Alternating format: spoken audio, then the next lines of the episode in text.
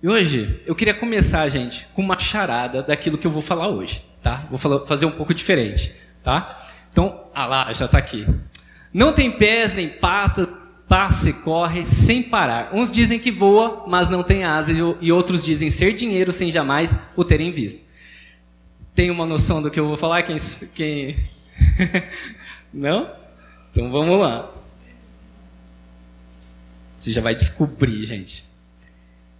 Queridos, imagine que você, é, todo dia, na sua conta, você recebesse 86 mil e 400 reais em sua conta, só que essa...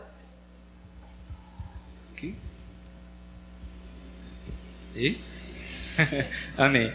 Então imagine que você recebesse esse valor na sua conta todos os dias, mas assim, tem uma condição você tem que gastar esse valor até que acabe o dia. Se você, o que você gastou, beleza. O que você não gastou voltaria para a conta de origem, tá? E isso aconteceria todos os dias, por 30 dias. É, aí a pergunta que não quer calar, né? Como você gastaria esse valor, não é? Então, gente, hoje a gente vai conversar sobre o maior bem que nós temos tá? E não, não é o dinheiro, não é a família que você tem, não é os filhos, não é a sua profissão, não é a sua área financeira, não é a sua empresa, não é a roupa que você veste, não é nada disso. O maior, é, o maior bem que nós temos é o tempo, tá? Então, hoje eu queria falar com vocês um tema bem legal. Pode pôr para mim, Caio?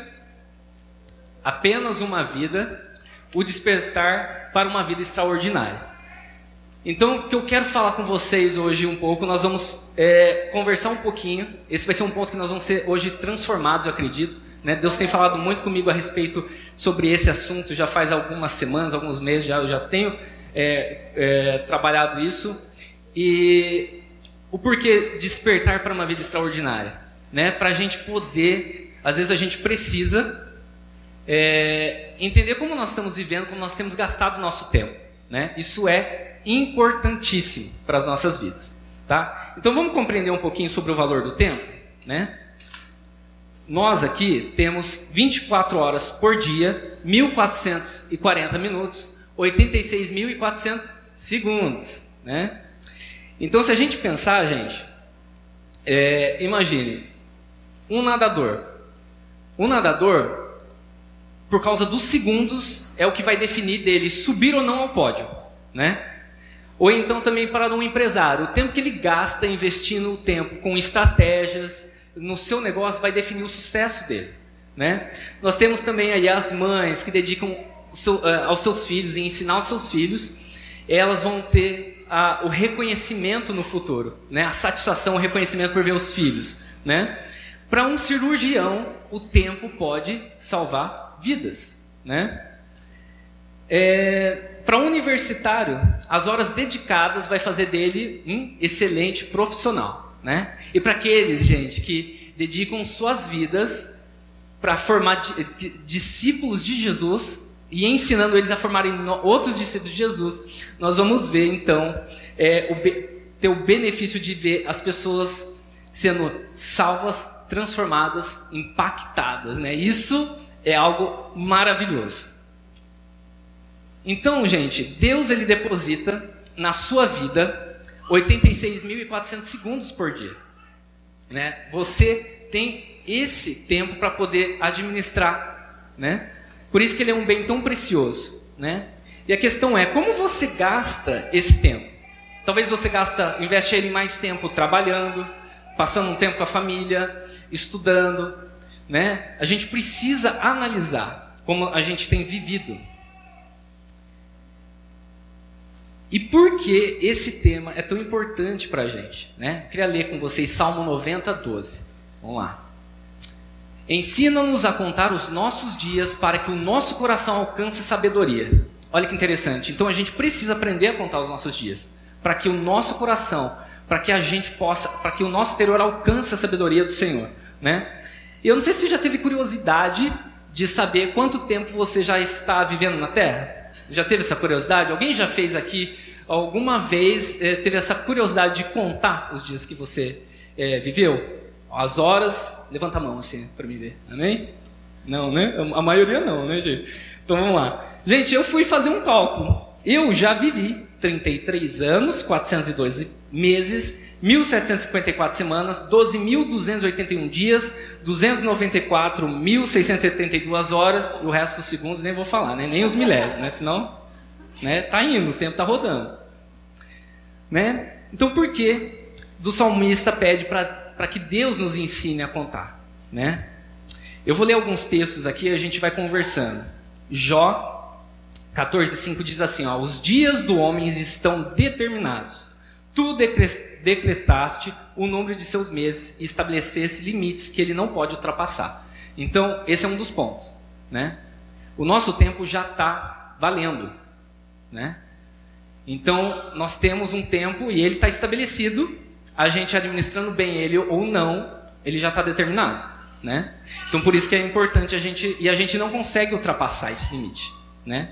Salmos 39, 4, 6 diz: Mostra-me, Senhor, o fim da minha vida e o número dos meus dias, para que eu saiba o quão frágil eu sou.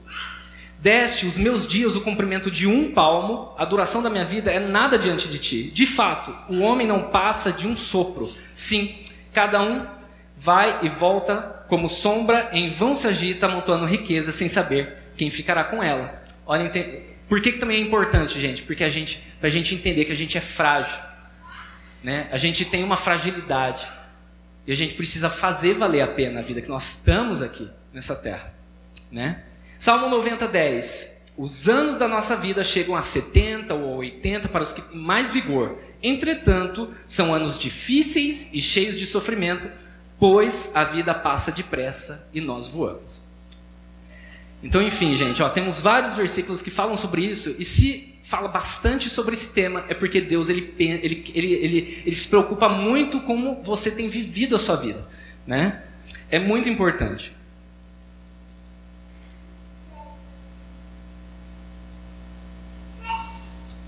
E Tiago, vamos lá, Tiago 4, 13, 14. Ouçam agora vocês que dizem: hoje ou amanhã iremos para esta ou aquela cidade, passaremos um ano ali, faremos negócios e ganharemos dinheiro. Vocês nem sabem o que acontecerá amanhã? Qual, qual, o, o que é a sua vida? O que é a sua vida? Aí ele responde: Vocês são como a neblina que aparece um pouco de tempo e depois se dissipa. Eu não sei, nós temos agora, entrou o inverno, né? E se você parar para prestar atenção, se você levantar bem cedinho, é, teve dias que estava assim, você saía e você não conseguia ver nada, né? Tava aquela neblina. E horas depois já tinha sumido tudo, né? E olha que interessante, né? Tiago compara aqui a gente como a neblina, né? Que a gente é tão passageiro, é tão é, é depressa, por isso que nós temos que prestar atenção como nós temos vivido a nossa vida, né? Por quê, gente? Porque nem tudo é sobre dinheiro, mas tudo é sobre valor. Então, eu vou repetir. Nem tudo é sobre dinheiro, mas tudo é sobre valor. Você já parou para pensar que tudo, é, geralmente, é, as coisas mais importantes da nossa vida, aquilo que vale mais a pena a gente viver, não é comprado com dinheiro? Os seus filhos você compra? Estar ao lado da sua esposa ou do seu esposo compra? Não. Ter os seus pais ainda vivos compartilhando com você. É, gente, pensa só.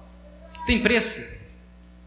Não tem, né? É um preço inestimável. Então tudo tem um valor. Tudo que a gente, a gente é, vive tem um valor. Tudo tem a, a, a ver com valor, tá? E eu queria ler um texto com vocês que ele assim ele, ele falou muito comigo, está lá em Eclesiastes 3, 1, 8, tá? Vamos lá, vou ler rapidinho aqui. Ó. Para tudo há uma ocasião certa, há um tempo certo para cada propósito debaixo do céu. Próximo. Dois. Tempo de nascer e tempo de morrer, tempo de plantar e tempo de arrancar o que se plantou, tempo de matar e tempo de curar, tempo de derrubar e tempo de construir, tempo de chorar e tempo de rir, tempo de é, prantear e tempo de dançar, tempo de espalhar pedras e tempo de ajuntá-las, tempo de abraçar e tempo de se conter Próximo. Tempo de procurar te, é, tempo de procurar e tempo de desistir, tempo de guardar e tempo de jogar fora, tempo de rasgar e tempo de costurar, tempo de calar e tempo de falar. Né? E o interessante, gente, com esse texto, se você ler o livro de Eclesiastes, se você pegar, fazer um, uma leitura nele num contexto geral, é, você vai perceber que o autor ele estava ali num, num, vamos dizer assim, uma crise de identidade, uma crise de propósito, vamos dizer assim. Por quê? É, apesar de ele crer que Deus existe, é como se ele tivesse assim, ah, eu creio que Deus existe, mas a esperança dele tinha se perdido, né? E a questão é, por que a esperança dele se perdeu, né? Você quer ver uma coisa aqui, ó? ó eu vou te dar é, algumas coisas assim para você entender o que, que ele fala no começo. Ele fala assim, ó, nada tem sentido, a sabedoria não tem sentido, os prazeres não têm sentido, o trabalho árduo não tem sentido, as riquezas não têm sentido, a futilidade do poder, é, as injustiças e absurdos da vida. E depois é muito interessante que no final ele conclui, ó, obedecer e temer a Deus é algo essencial, né? E ele termina que nós seremos julgados pelo bem e pelo mal que nós fizemos. E só. Termina desse jeito. Né? E algo chamou muito a minha atenção. Porque me levou a pensar que quando nós estamos longe de Deus, a nossa esperança desaparece. Né? É, o que, que você às vezes coloca a sua esperança? Né? Muitas pessoas colocam a sua esperança é, nas notícias, colocam a sua esperança em coisas, né? E a gente precisa aprender, né? Qual é a nossa verdadeira esperança e é o que eu queria trabalhar com vocês nesse primeiro ponto, a verdadeira esperança, né? Então qual que é? Ela está lá em Mateus 24, 38. Vamos lá. É, pois nos dias anteriores ao dilúvio, o povo vivia comendo e bebendo, casando-se e dando-se em casamento, até o dia em que Noé entrou na arca. E eles nada perceberam até que veio o dilúvio e os levou a todos. Assim acontecerá na vinda do filho do homem. Então, gente, você perceber, estava que nem nos dias de Noé, o pessoal estava vivendo a vida, gastando tempo, até que a arca foi fechada. E aí eles perceberam o que aconteceu, né? Então, gente, qual que é a nossa verdadeira esperança? É Jesus. Jesus ele é a nossa verdadeira esperança. E eu vou perder um pouquinho mais de tempo nesse ponto, tá bom? A gente vai estar conversando um pouquinho mais sobre ele. E por que que às vezes a gente fica com essa, às vezes a gente fica empurrando muito com a barriga, né? É, essa questão do tempo. Mas sabe por quê, gente? O próprio Eclesiastes 3:11 ele fala, não está aí, mas ele fala que Deus ele colocou o anseio pela eternidade no nosso coração, né? Então, por isso que a, gente, ninguém fica aqui pensando, ah, eu vou morrer tal dia, eu vou morrer, então eu preciso fazer tal coisa, porque tal data está determinada que eu vou morrer. Ninguém pensa isso. Né? Então, é, a gente precisa se aprofundar, porque, como os versículos anteriores falou, apesar de a gente ter essa, esse anseio pela eternidade, né? Eu creio que nós aqui vamos estar com Jesus, né? Mas a gente vai ter que prestar conta do nosso tempo, né? O que nós fizemos para ele. Né? E a questão é, gente, eu quero até é, falar algo aqui. Eu acho que tem até uma frase aí, não sei se eu coloquei. Nós sempre achamos tempo, né? Achamos que tem mais tempo, né? Ah, não, não é agora, não. Tá. Ah, é, que eu queria dar um exemplo meu. Eu, às vezes, eu ficava muito, gente, olhando as reportagens, né? Eu não sei você, mas eu ficava olhando demais as reportagens. Eu adoro política, adoro economia. Então, quando eu, eu ficava assistindo e tal, eu percebi que a minha fé e a minha esperança estava sendo abalada. Por quê? Você come, vai, é, para para pensar. Você abre o noticiário, parece estar jorrando sangue lá, né? Você vai ver um vídeo, abre o Facebook, abre o Instagram, quando você vai ver, tá, tá jorrando o negócio, né? Só notícia ruim. Né? Se a gente começar a depositar nossa confiança nas coisas que nós vemos, nas coisas que nós ouvimos, a nossa esperança vai ser abalada, né? Então é por isso que a gente precisa prestar atenção nisso. A gente tem que estar sempre atento ao nosso tempo. Provérbios 8, 34 36 diz assim: ó, Como é feliz o homem que ouve, vigiando diariamente a minha porta, esperando junto às portas da minha casa, Pois todo aquele que me encontra, encontra vida e recebe o favor do Senhor. Mas aquele que de mim se afasta, a si mesmo se agride. Todos os que odeiam a mim, né? todos os que me odeiam, amam a morte. Interessante, né? Então, gente, o que, que a gente pode ver com isso? Se a gente se afasta de Deus, a gente está se prejudicando a nós mesmos. Porque a gente não foi criado para viver sozinho. A gente não foi criado para é, viver apenas uma vida aqui na Terra e simplesmente acabar. A gente foi criado, você existe, você vive e você se move por Jesus. É isso, é, esse é o seu propósito como um todo, querido. É isso que você precisa entender. E aí muitas pessoas às vezes dizem: "Ah, mas eu não tenho tempo". Né? Ah, eu não tenho tempo. Mas o fato é, nós sempre arrumamos tempo para aquilo que é importante. A gente sempre arruma tempo para aquilo que é importante. Você sabia que a palavra prioridade, em inglês, gente, é muito legal, que prioridade em inglês, no plural, né? É, não tinha, não tinha plural lá, era só no singular, não existia prioridades. Porque ele entendia que se houvesse mais de uma prioridade, consequentemente eliminaria a, a primeira que você colocou, entendeu? Então, se Deus ele é prioridade nas nossas vidas, ele não vai aceitar uma segunda prioridade, entendeu? Então é preciso compreender isso, né? E gente, ó, aí a gente vai viver uma vida, a gente, se a gente perceber em Jesus, a gente eh, pode ver que existiam vários tipos de pessoas que estavam ao redor dele, né? É, tinha pessoas ali que eram, tinha a multidão, se preocupava é, em é, ser atendido pelas suas necessidades, queriam Jesus só por aquilo que ele poderia oferecer. Também tinha os religiosos que queriam arrumar um jeito de acusá-lo e que eles achavam que a sua sabedoria estava além da, de Jesus e eles não faziam nada além de criticar, né? Às vezes a gente é muito assim também, né, gente? Né? Tomar cuidado.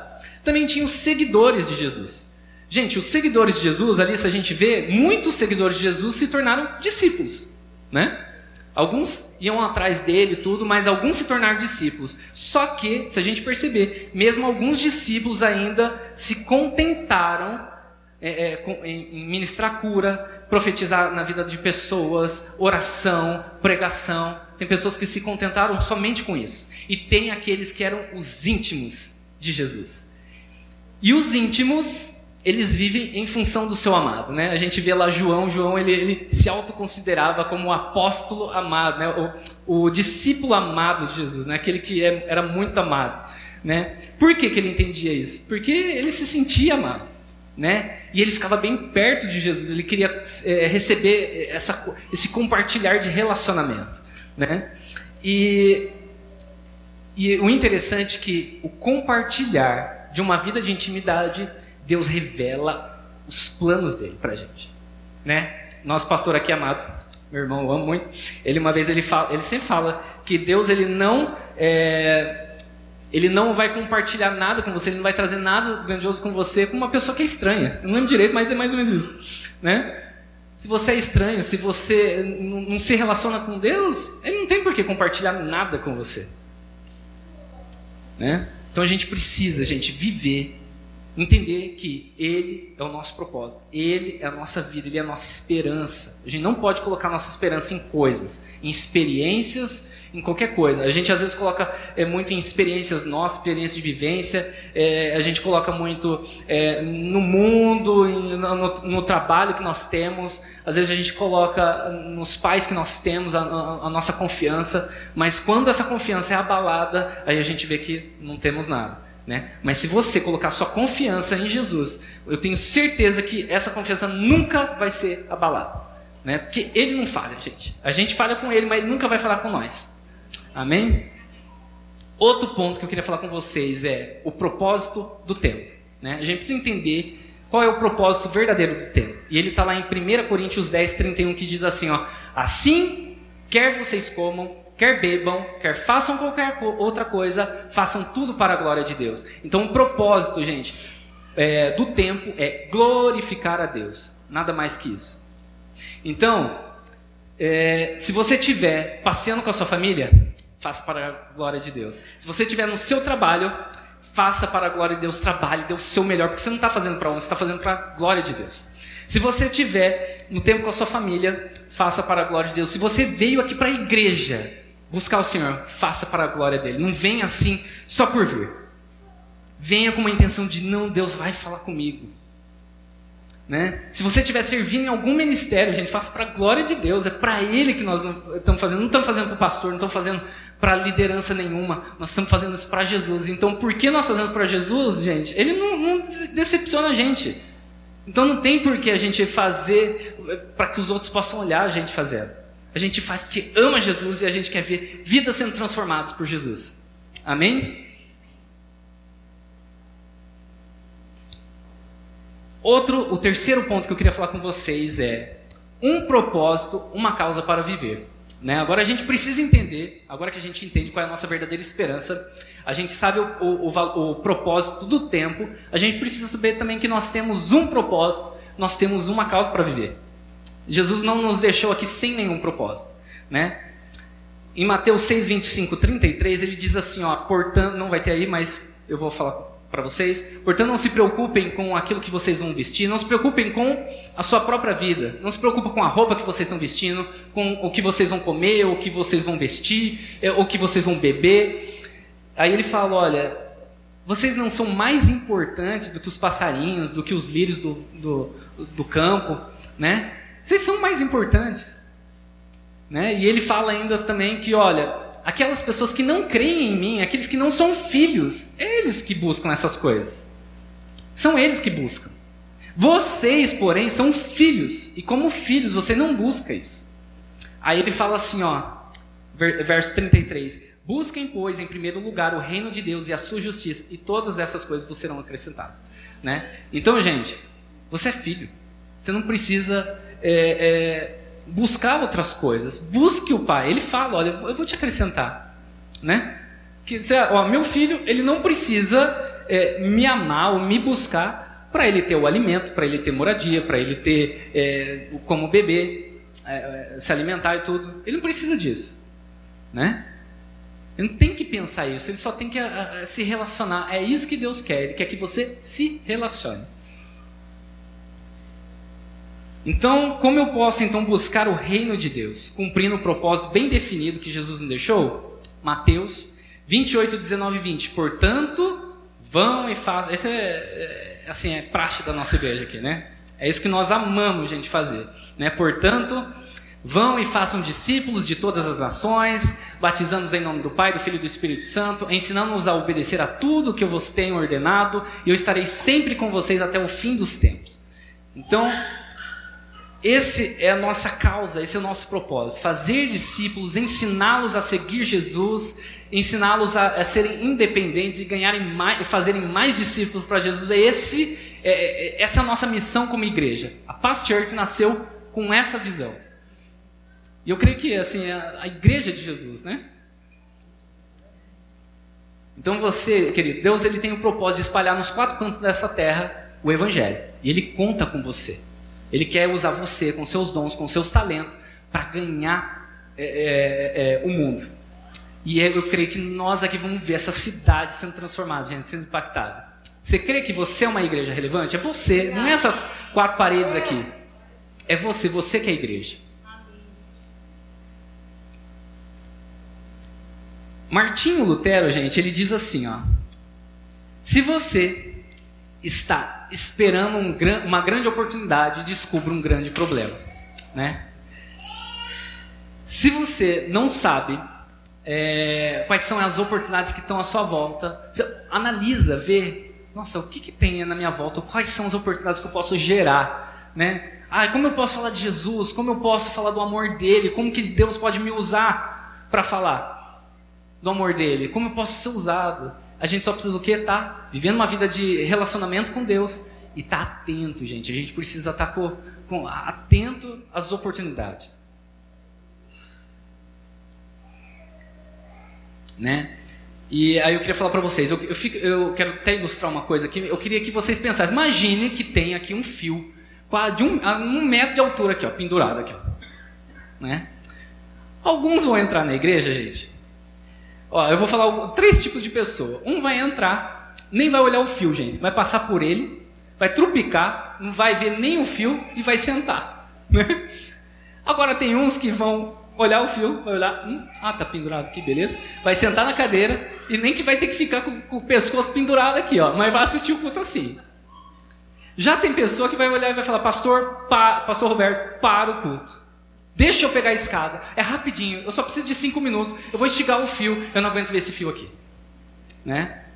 E aí é o que eu acho muito legal que o pastor Josué Gonçalves falou. Quando você vê o problema, você se torna responsável pelo problema. Por quê? Porque às vezes, gente, você vê, ó, às vezes Deus não está mostrando um fio pendurado aqui para todo mundo, está mostrando para você. Né? Então, você é o responsável não para criticar, mas para resolver o problema. Olha que interessante. Né? Porque se Deus está incomodando a gente, é porque Ele quer que a gente faça algo. Se Deus não revelou para você, é porque Ele não quer que você faça nada a respeito com o fio. Entendeu?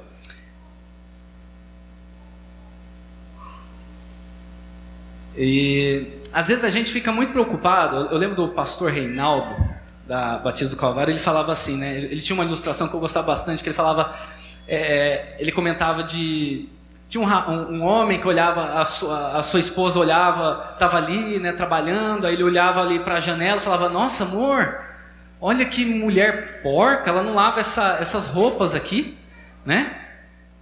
E aí foi indo e todo dia falando a mesma coisa, mesma coisa. Até que um dia a esposa dele, né? Ele olhou Aí ele falou assim para a esposa: Esposa, ó, amor, você podia ir lá, dar uma mão para ela, ensinar ela a lavar roupa, fala para ela pôr algum vejo, alguma coisa lá, né? Para ver se resolve lá o problema dela, né? E aí, o interessante é que um dia, simplesmente, ele olhou pela janela e olhou e falou: Nossa, olha, amor, a, a, a, a roupa da mulher tá branquinha, tá linda. E aí ela fala: Amor, não é a roupa da mulher, era a janela nossa que estava suja, eu limpei, né? Então, gente, às vezes a gente fica perdendo tempo cuidando da vida dos outros. É ou não é? Não é? Às vezes eu, eu fico impressionado, e eu digo por mim mesmo também, né? Porque às vezes a gente olha, né? Fica olhando os outros, mas eu falo, meu Deus, a gente tem tempo, né? A gente não tem nem tempo para cuidar da nossa vida direito, vai cuidar da vida dos outros ainda, né? Então, querido, pense na sua vida, cuide, faça o seu papel. Eu tenho certeza que o resto Deus vai fazer. Amém? Último ponto. Não desperdice seus dons e talentos. Né? E você tem uma responsabilidade com o reino de Deus. Isso você precisa entender. Deus ele te deu dons e talentos que é, é você que precisa fazer algo. Né? E você precisa aprender a utilizar esses dons. Você precisa aprender a ativar eles na sua vida. Né? E eu queria falar um pouquinho com vocês sobre o que é chamado, como descobrir o chamado e quais são esses dons, né? O porquê, para que que servem os dons, tá? Então, gente, o que que é chamado? Para que você possa entender, né? Para você não desperdiçar isso, isso que está na sua vida. Primeira coisa, chamado, gente, é alguma alguma tarefa, algum desejo seu que assim queima dentro do seu coração. E quando você pode assim ficar horas e horas falando sobre isso, fazendo algo sobre isso. Você pode perder sono e você pode. É, é, é, o que te faz acordar cedo. Sabe aquela coisa que. Nossa, eu preciso. Eu, você, você não consegue nem dormir direito? Você vai dormir ansioso? Geralmente o seu propósito, o seu chamado está relacionado com isso. Né? Aquilo que queima no seu coração, aquilo que borbulha dentro de você, que, que você quer trazer uma mudança para o mundo. Né? É isso que te chama a sua atenção. Né? Então, mas assim, como descobrir o meu chamado? Se você ainda não sabe qual é o seu chamado, como você pode descobrir? Né? Gente, a gente vê, é, Deus só chama pessoas se você estiver fazendo alguma coisa, se você estiver trabalhando. Né? A gente vê a história de Eliseu, Eliseu estava arando na terra, Davi estava cuidando das ovelhas do seu pai. Né? E é muito interessante que Davi, quando ele foi ser rei, né, ele é, você acha que ele precisava aprender a pastorear a ovelha? Assim, né? Para ser um rei? O rei geralmente vai só coordenar ali. Tudo bem, né? Deus estava preparando ele, né? Mas ó, ele, ele, ele foi pastor de ovelha, cuidava do que não era dele. Ele foi guerreiro, ele lutou.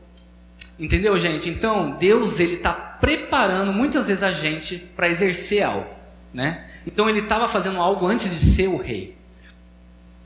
Então isso a gente precisa entender. A gente aqui tem muitos ministérios de entrada, né? A gente tem o pessoal da atmosfera, a gente tem o pessoal do, do ação, da ação social, a gente tem é, Pasquides, tem vários ministérios de entrada que você pode colaborar, pode exercer enquanto ainda você não descobre. Porque do momento que você começa a participar e a se envolver, Deus come, o teu chamado começa a ficar claro e evidente o que você é, nasceu para fazer, tá? Mas você precisa fazer algo, querido.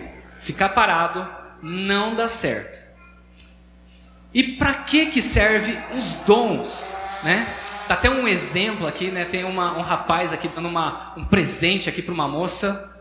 E querido, os dons, o que, que são esses dons? É um presente.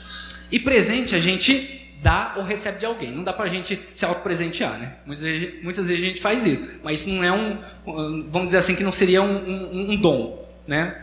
Então, é algo que você pode dar para alguém e alguém, algo que você recebe, tá?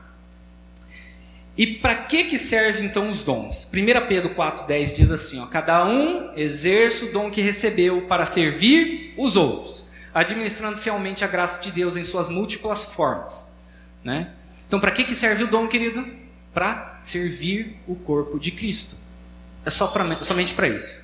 Né? E se a gente, eu deixei até um slide aí, né? Quais são os dons, né? Gente, a gente tem dons, palavra de sabedoria, palavra de conhecimento, fé, dons de curar, operações de milagre, variedade de línguas, contribuição, liderança, profecia, entre outros. Né? Eu deixei até, se você quiser depois bater foto desse slide, tem alguns textos ali que vão falar sobre isso. Tá? Então, querido, deixe a vida, deixe Deus usar a sua vida, tá? Uma igreja sadia é aquela onde os membros utilizam seus dons e talentos para cumprir o chamado que Deus tem para suas vidas para servir o corpo de Cristo. É para isso que é os dons, né? Eu não sei se já ouviu, eu não sei se já assistiu aqui o Homem-Aranha, né? É mais a galera mais jovem, né? Não sei, eu acho que você deve ter assistido, né? Não, peraí, gente, peraí, peraí. Deixa eu explicar, né? É, quem assistiu Homem-Aranha vai, vai, ter o tio Ben lá, né? Lembra do tio Ben? E qual era a frase que o tio Ben falava? Com grandes responsabilidades, é, com grandes poderes vem grandes responsabilidades, né? Olha, a gente pode até tirar é, coisas muito preciosas, né? De, de, desse, dessa frase, né, gente? Ó, se você quer grandes poderes, você, na verdade, Deus já colocou dentro de você grandes poderes. Você só precisa aprender a ativar o seu dom. Mas aí, já que você entende que você tem dons, você também precisa aprender que você tem uma responsabilidade e que com essas grandes, com grandes poderes tem grandes responsabilidades, tá? E qual é uma grande responsabilidade? Eu só vou comentar o texto aqui, não vou comentar muito, mas está lá em Mateus 25, 14 e 30, fala sobre a parábola dos talentos, né? E algo que falou muito, chamou muito a minha atenção, tá no verso 15, que diz assim, ó, a um deu cinco talentos, a outro dois, a outro um, cada um de acordo com a sua capacidade.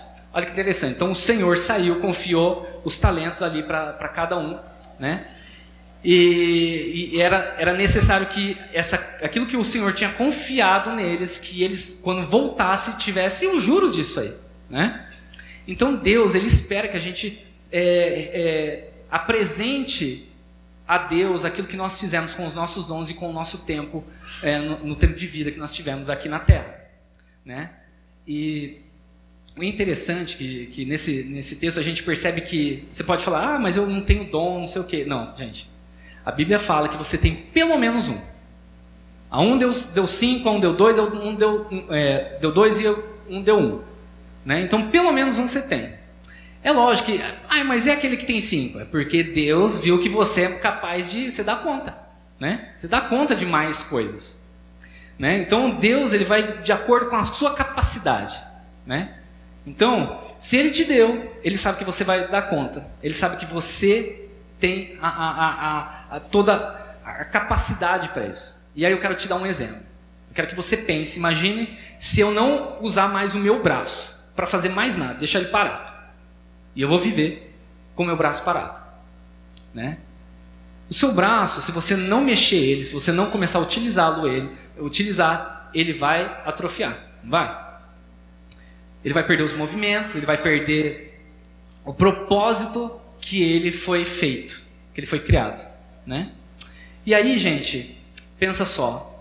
Você, se você não quiser cumprir o papel, você faz parte do corpo. Você pode prejudicar o corpo inteiro por causa que você não usa os seus dons e talentos. Olha que interessante. Então, se você não usar o teu braço, ele vai ser um peso morto ali, né?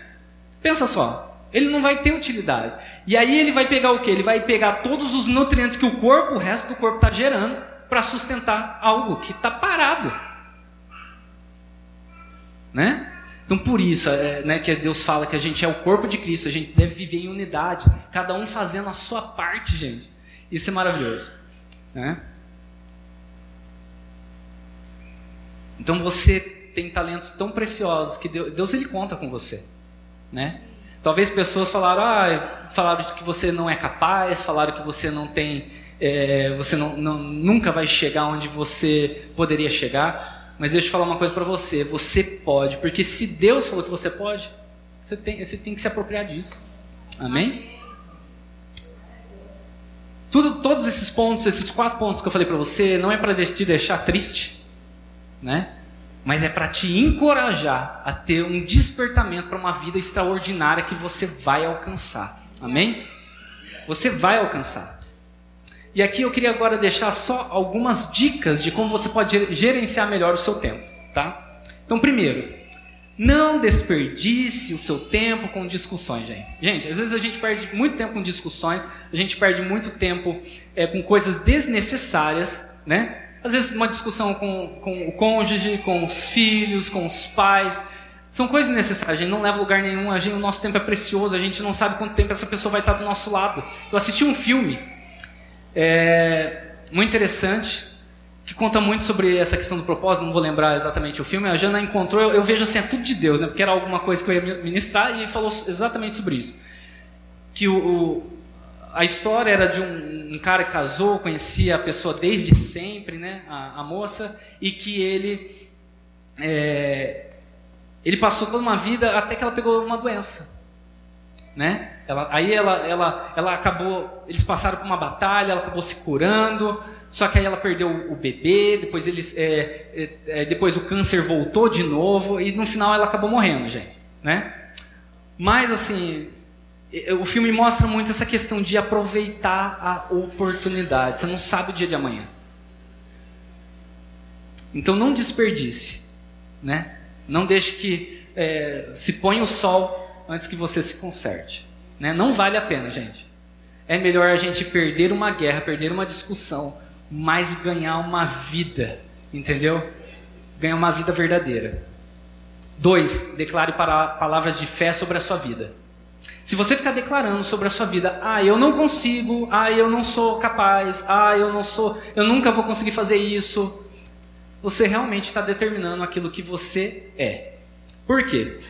É, Provérbios 18, 18, 21 diz que é, aquele que gosta de usar a língua, né, a boca, vai é, se alimentar daquilo que você é, diz. Né? Então, por isso que é importante você sempre declarar: eu sou capaz, eu sou, eu sou filho de Deus. Se Deus, se eu fui criado para fazer isso, eu sou capaz, eu vou alcançar. Eu confio, eu confio em Deus. A minha esperança está nele, então por isso eu posso. Outra coisa, viva em comunidade. Gente, tem gente que quer ser igreja. Agora entenda, ser igreja fora da igreja. Eu não estou falando igreja templo, estou falando igreja pessoas. Não dá para você ser igreja fora do relacionamento. Eu quero dar um exemplo aqui.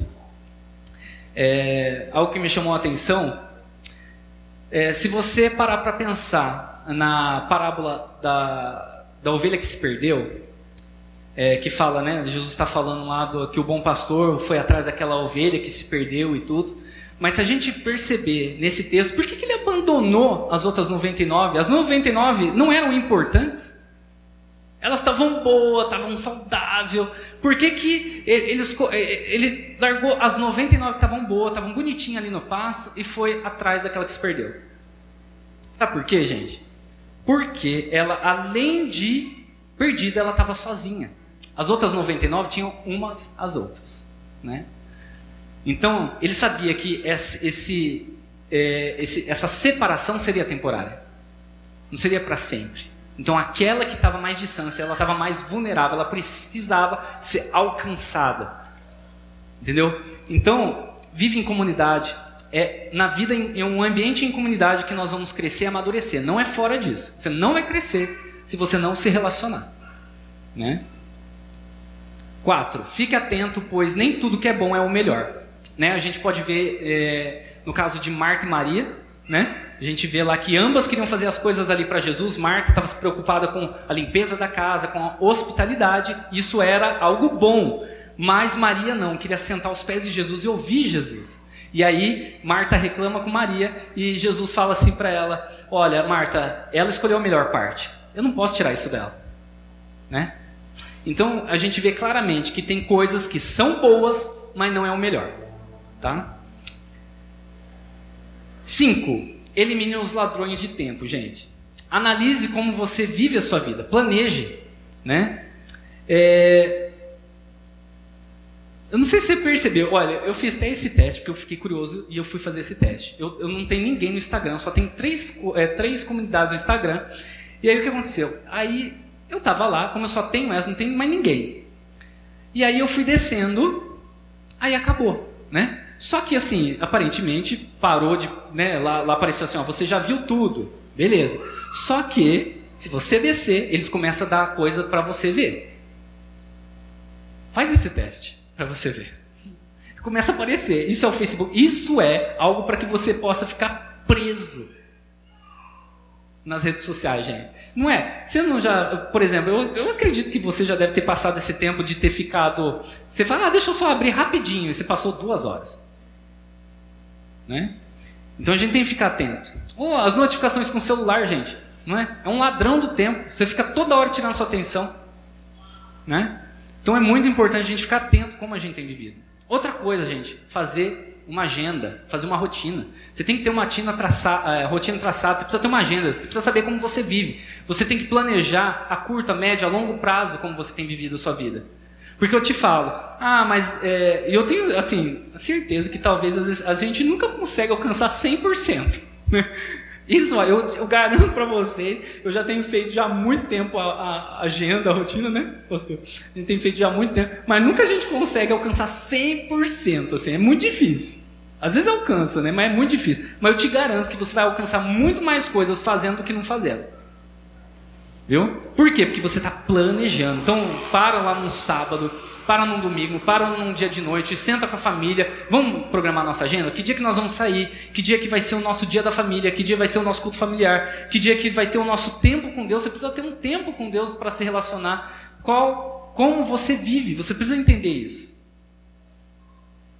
Sete, hora de ouro. Essa aqui eu acho muito legal, gente. Qual é o melhor horário? Qual é o seu melhor horário? É de manhã? É à noite? É à tarde? Não importa, mas você precisa identificar qual é a sua hora de ouro. Porque nessa hora é a hora que você vai estar mais criativo, mais produtivo. É nessa hora que você vai é, absorver mais conteúdo. Então é nesse momento que você vai aprender mais. É nessa hora de ouro. Então, aí eu aconselho vocês a fazerem o quê? Se você quer aprender, por exemplo, inglês, pegue essa hora de ouro, seja de manhãzinha. Então, Vai estudar inglês bem nesse horário, porque você vai estar mais produtivo, sua mente vai estar mais descansada. Você vai ter uma melhor performance. Oito, perca tempo intencionalmente. Lembra que eu te falei sobre agenda? Mas a agenda precisa ter, entre os tempos, você precisa ter tempo vago. Tem que ter tempo livre. Por quê, gente? Esse tempo, ele, ele, é, ele, ele serve para gente, para que a gente possa continuar planejando. Não é porque você vai planejar uma vez que você vai resolver a sua vida. Viu? Não é porque você sentou uma vez, ah, não vou fazer minha rotina, vou fazer minha agenda e por aí terminou. Não, você tem que fazer a sua rotina constante. É nesses momentos que você vai fazer. Nesse, nesse tempo livre. Mas mesmo nesse tempo livre, que você possa ser intencional. Então, ou seja, eu vou estar num momento de descanso. Então vamos lá, eu vou assistir um filme. Senta, vai assistir um filme de Deus. Vai lá, pega lá um. É... Aí agora sumiu os, os, os, os filmes da minha cabeça. Cara. Quarto de guerra. Gente, eu pensei até nesse, sumiu mente. Você entendeu? Vai assistir algo para que vai edificar, que vai te trazer, vai te motivar a querer mais de Deus. Né? Você vai querer passar um tempo vendo vídeo? Assiste pregação. Põe uma música, sabe? É, passe um, é, pa, é, descanse aprendendo, entendeu? O, e último, enquanto espera, cresça. Então vamos supor, você vai, eu vou viajar. Enquanto você viaja, baixa no celular, tem vários aplicativos que você pode baixar pregação, YouTube, tudo mais, você baixa lá e quando você vai viajar, vai ouvindo uma pregação, vai ouvindo uma música, adorando a Deus, né? Ou então, eu já fui várias vezes assim, eu já fui no em consultório, gente. A gente sabe que a gente perde pra caramba tempo lá, né? Eu já cheguei a ficar mais de uma hora esperando para ser atendido, né? Às vezes é um momento, de, em vez de você ficar olhando aquelas porcaria de revista da Caras lá, que eu não sei por que, só tem esse tipo de revista, gente. Dá até raiva. Que que, né, a gente tem que ficar olhando a vida de artista, gente. Meu Deus do céu, né? Você pode levar um livro. E olha, vou te falar uma coisa, em uma hora que você perder de tempo ali, né? Um investimento de tempo ali, gasto, você vai estar tá lá, você vai estar, tá, né? Você pode ler, de um livro, você pode ler um terço do livro nesse horário, gente, em uma hora. Você pode crescer. Né? E aí eu queria concluir, gente. Né? Tudo isso que eu te falei é lindo, é maravilhoso, mas sem Jesus a gente não consegue fazer nada. Né? Sem Jesus, é, se a gente não colocar nossa esperança, se a gente não pedir para que Ele nos ensine a gerenciar o nosso tempo, a gente não vai conseguir. Eu vou falar para vocês por experiência própria. Já tentei administrar o meu tempo, já tentei fazer agenda é, por, por força minha, é, pelo meu desempenho, por aquilo que eu nunca consegui, gente. Mas se eu, se eu começo a falar, Senhor, me ajude a gerenciar melhor o meu tempo, o que, que o Senhor quer que eu coloque na minha agenda, o, como o Senhor quer que eu viva, qual, qual deve ser a minha rotina, né? Eu tenho certeza que se você pedir para Ele, você não vai ficar sem respostas, tá bom?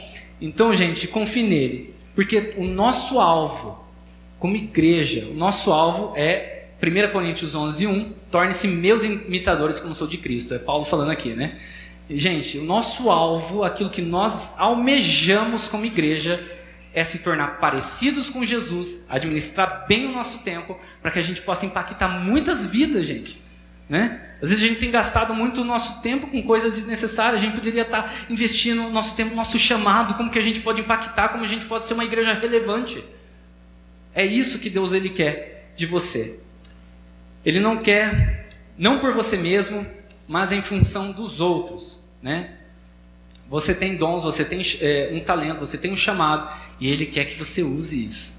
Vai, só que você só vai conseguir ter uma vida de relacionamento com Ele, uma vida é, de, é, de relacionamento íntimo com o Espírito Santo, tá bom? Então você só conseguirá gerenciar melhor seu tempo se colocar a sua confiança nele. Quando você incluir Deus em sua vida, se você tiver um relacionamento com Ele de verdade, se você utilizar os seus dons e talentos para Ele, se você existir, viver e se mover para Ele.